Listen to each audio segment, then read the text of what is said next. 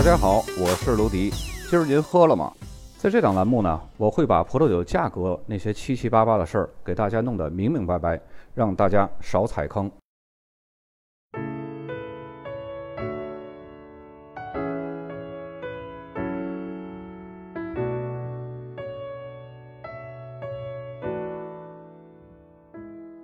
在上期节目呢，咱们在节目最后留下了一个选择，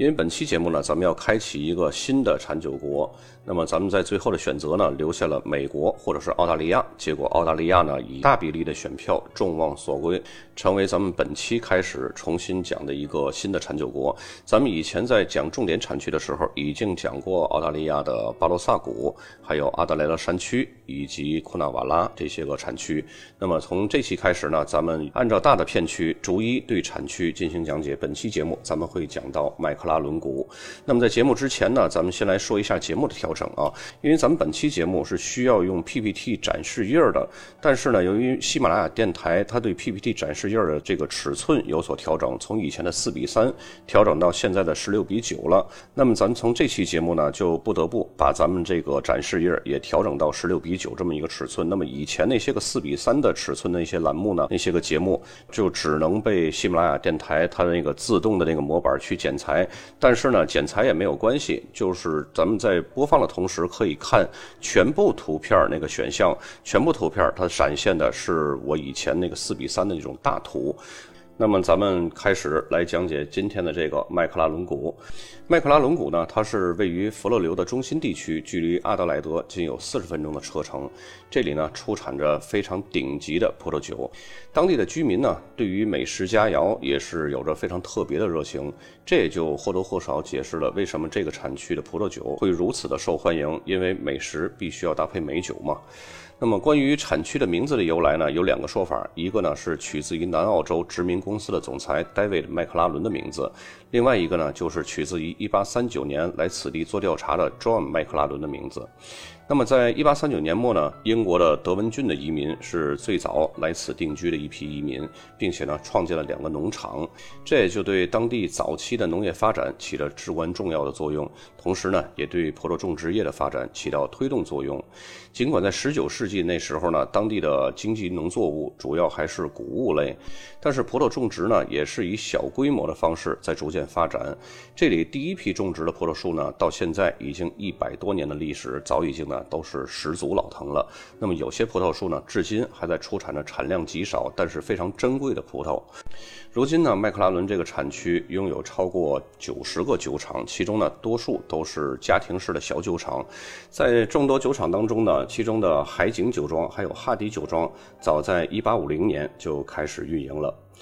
麦克拉伦谷这个产区呢，它是一个非常讲究绿色清新的这么一个产区。一些个非常有眼光，而且呢具有创新意识的酒商呢，他们从很早就已经开始这种有机耕作或者是生物动力耕作这种葡萄栽培方式来种植葡萄了，并且呢还尝试一些个比较新鲜的葡萄品种，比如说来自西班牙或者是意大利或者是葡萄牙这些个不太大众化的这些品种，比如说菲亚诺、丹珀。或者是桑娇维塞、仙粉黛、多尔加，还有巴贝拉。虽然说这些个葡萄品种在他们本国都是非常大众化的品种，但是对于澳大利亚这么一个新开辟的这么一个地方呢，会不会有这种水土不服的这种情况？这个都是不可知的。当然，这些品种呢都是属于实验性的这种少量种植。那么，这个产区最著名的葡萄酒呢，当然就是非常柔软醇厚的红葡萄酒。那么，这些红葡萄酒呢，会带有成熟的浆果，还有巧克力的味道，单宁是十分细致的。那么，最好的葡萄酒呢，都是来自一些非常古老的葡萄树，就像刚刚我们说那种，都是一百多年这种树龄了。出产的果实呢，虽然产量很低，但是浓郁度是非常高的。那么，希拉是这个地区最主要的葡。萄品种用它酿出的红葡萄酒呢，能够散发出覆盆子还有黑橄榄的香气，并且呢，在澳洲的葡萄酒获奖名单上，这里的希拉永远是名列前茅的。那么这里的希拉呢，有着比较独特的摩卡咖啡，还有温暖土地的这种甜美香气，和巴罗萨谷希拉那种独特的黑巧克力还有新香料这种香气比起来呢，会显得更加柔软。赤霞珠呢，是当地另外一个举足轻轻重的葡萄品种，酿造出的葡萄酒呢会非常的浓郁，非常的丰满，会带有一种蓝莓味儿。那么排在第二梯队的主流的红葡萄品种呢是歌海纳，还有摩诃怀特。用优质的歌海纳老藤葡萄酿造的葡萄酒浓郁多汁儿。此外呢，在一些个比较凉爽的葡萄园呢，还出产一些品质优异的白葡萄品种，比如说霞多丽、赛美容，还有长相思。那么多样化的葡萄品种组合呢，也反映了当地不同的葡萄种植条件。那么这里呢，拥有极其适合酿酒葡萄种植的低海拔，并且呢是非常温和的地中海型气候，夏日的阳光是非常充足的。麦克拉伦产区呢，它是位于阿德莱德南面的一个沿海地区。虽然说整个南澳洲呢，它都是属于普遍的那种比较温暖干燥的那种地区，甚至有的地区呢会非常炎热，但是唯有麦克拉伦谷，它是。直面海洋的，这样呢可以拥有凉爽的海风，对它进行降温，并且呢来自附近洛夫蒂山脉的山峰，还有圣文森特湾的凉爽的海风，促进了整个地区的气温变化，使得每个葡萄园都变得独一无二。由于所处的地理位置不同呢，海拔高度呢也是有着显著差异的。不同的微气候呢是由于不同山脉错落的山谷而形成的。总体来说啊，清新的海风是有助于缓和生长季的温度。那么从山上吹。起来的冷风呢，也会冷却一些葡萄园的葡萄，帮助葡萄积累酸度还有风味物质。那么当地的夏季还有秋季大部分时间呢，气候是非常干燥的，这就使得葡萄树的病害得到了控制。同时，这个产区的葡萄园呢，还拥有非常丰富多样的土壤类型，土壤的排水性还有透气性都是非常好的，土壤的肥力也比较适中，非常适合种植这种比较优质的葡萄。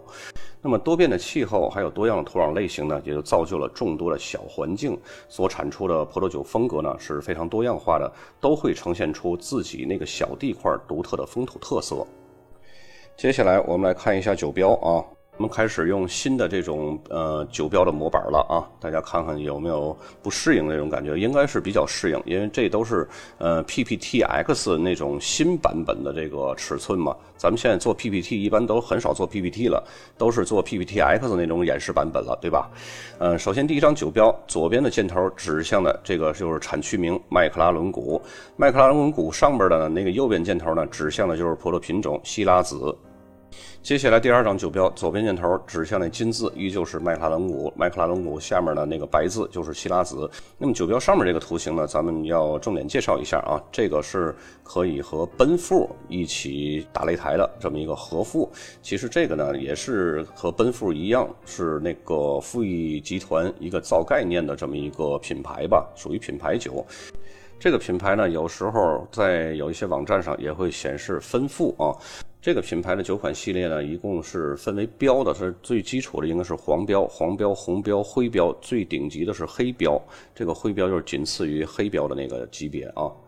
那么再接下来这个酒标呢，大家看到左边箭头指向是麦克拉伦谷，右边箭头指向是希拉子。那么下面这个右边箭头呢，指向的上面那花体字指向是手工采摘。那么下面这个呢，是一百二十六年的老藤。那么一百二十六年老藤，按照规定呢，超过一百二十五年，它就已经是十足老藤了。那么这个确定无疑就是十足老藤的希拉子葡萄酒啊。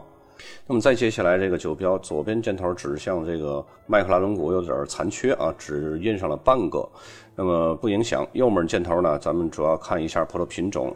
三行葡萄品种分别是哥海纳、西拉子还有穆赫怀特，这是一个 GSM 混酿啊。再接下来这个酒标呢，左边箭头指向是麦克拉伦谷，右边看中间这个箭头指向是希拉子，这都很熟悉啊。那么最上面这个是什么意思呢？这个半圆弧的这个字，这是蓝式挤压，这是一个比较传统的这么一个挤压方式，不是用现在那种气囊式或者说重力式，它是那种比较传统的那种，在顶部有两根棍儿，然后两个人呢呈逆时针这样推动那个棍儿，那么棍儿底下那个压榨的那个那块板儿就会往下挤压。压，然后把葡萄汁儿顺着这个蓝氏的这个容器呢，它那个缝隙都给压榨出来了，然后再去发酵。本期节目内容不多，但是这个产区是一个非常好的一个淘宝产区啊。如果要是能遇到非常品质优异的一些个希拉子啊，或者是 GSM 混酿啊，这还是非常超值的。那本期节目就到这儿，咱们下期继续介绍南澳另外一个产区。